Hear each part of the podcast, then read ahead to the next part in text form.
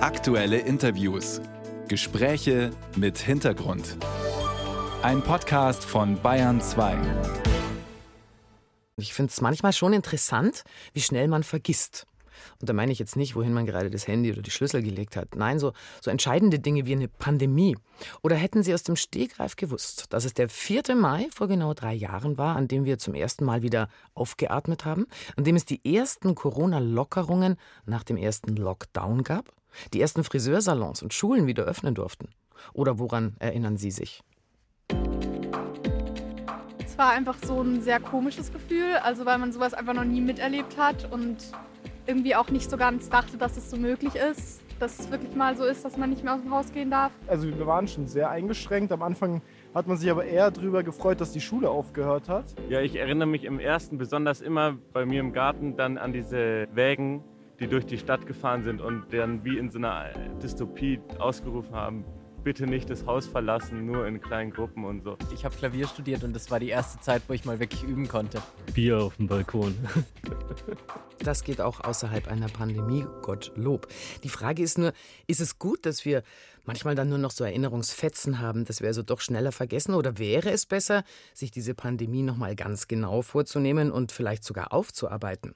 Fragen wir doch Alena Büchs, auch seit genau drei Jahren die Vorsitzende des Deutschen Ethikrats. Schönen guten Morgen, Frau Büchs. Ja, schönen guten Morgen, Frau Rohrer. Woran erinnern Sie sich denn? Ich erinnere mich, glaube ich, wie viele Menschen an die anfängliche Entschleunigung und an so ein unbestimmtes Gefühl von Angst. Und mir hat einfach geholfen, dass ich mich professionell mhm. in meinem Hauptberuf schon mit Pandemien beschäftigt hatte, aber trotzdem hatte ich Angst. Nun ist es ja so, dass Menschen grundsätzlich anders aufarbeiten. Die einen sind gut im Verdrängen und sagen, okay, war jetzt, lass gut sein, die Zeit ist rum. Die anderen sagen, nee, nee, da müssen wir tiefer reingehen. Aber wir müssen uns erinnern, um es aufarbeiten zu können. Was halten Sie denn für den Königsweg in dieser Pandemiefrage? Also dazu würde ich gerne zwei Sachen mhm. sagen. Mhm. Das eine ist, uns fehlt etwas, womit ich so ein bisschen schon hausieren gegangen bin ich glaube sogar zum ersten Mal öffentlich, sogar schon im Sommer 2020, aber spätestens dann ab Frühsommer 2021 habe ich immer wieder gesagt, wir brauchen als Gesellschaft Aufarbeiten, Lernen, Heilen, diesen Dreiklang. Wir müssen diese unglaubliche Herausforderung und tiefe Krise, die uns alle so verstört und auch verängstigt hat, viel Leid, viele Belastungen, das müssen wir gemeinsam irgendwie auch ein bisschen begreifen. Und die Phase ist uns ja genommen worden. Erstens, weil das alles doch noch länger gedauert hat und dann als man dachte, jetzt ist endlich irgendwie mal so langsam vorbei, kam die nächste existenzielle Krise, der Überfall auf die Ukraine mit allem, was dazugehört.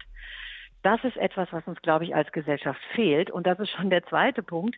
Wir vom Ethikrat haben gesagt, wir müssen unbedingt auch analysieren, unbedingt Rückschau halten, wir müssen analysieren und wir müssen lernen und dann auch nach vorne was daraus mitnehmen. Und wir haben eine dicke Stellungnahme geschrieben. Manche sagen jetzt sogar vielleicht fast noch ein bisschen zu früh im April 2022. Und da haben wir schon sehr viel dieser Art von rückschauender Analyse vorgelegt. Es geht ja sehr viel oder ging um richtig und falsch, respektive richtig oder falsch. Also sind die Maßnahmen nicht übertrieben? Wo sind sie übertrieben? Nehmen wir den Lockdown und das Verbot des Lesens eines Buches auf einer Bank im Freien. Impfen, ja oder nein? Wie oft? 2G, 3G? Haben wir zu Recht wegen der Alten sozusagen die Jungen eingesperrt? So war es ja zu Beginn. Und dann wieder umgekehrt. Wie fangen wir denn da überhaupt an? Also ich glaube, ganz wichtig ist, dass man da redlich bleibt und nicht mit dem Wissen von heute alle Entscheidungen von damals sozusagen in Frage stellt. Ich glaube, das ist einfach wirklich wichtig. Man mhm. soll sich alles anschauen und es ist auch wichtig zu sagen, bestimmte Sachen waren absurd oder überzogen. Ja, das ist vollkommen klar.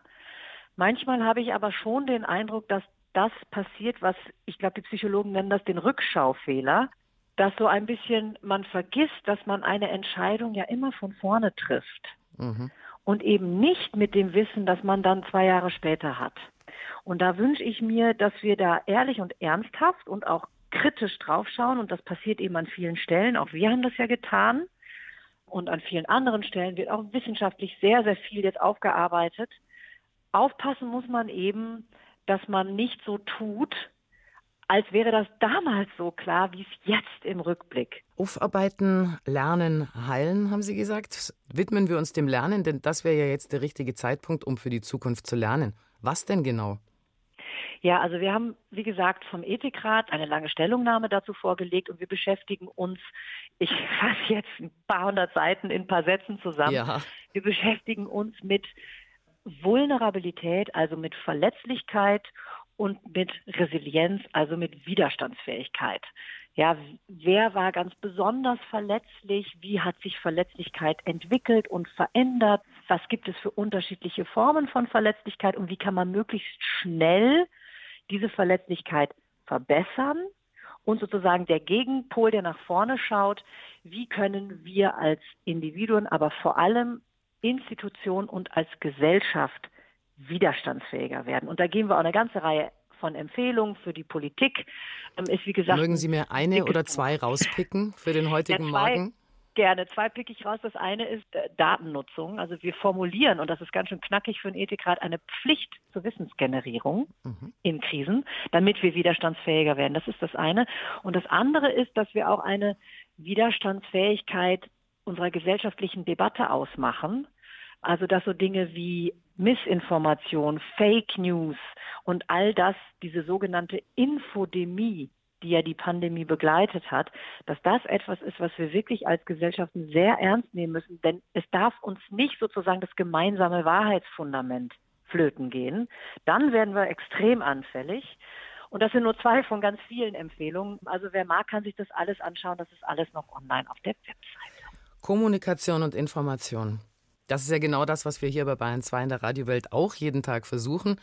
Alena Büchs, Vorsitzende des Deutschen Ethikrats, heute Morgen bei uns am Telefon. Herzlichen Dank für Ihre Zeit. Ganz herzlichen Dank. Schönen Tag.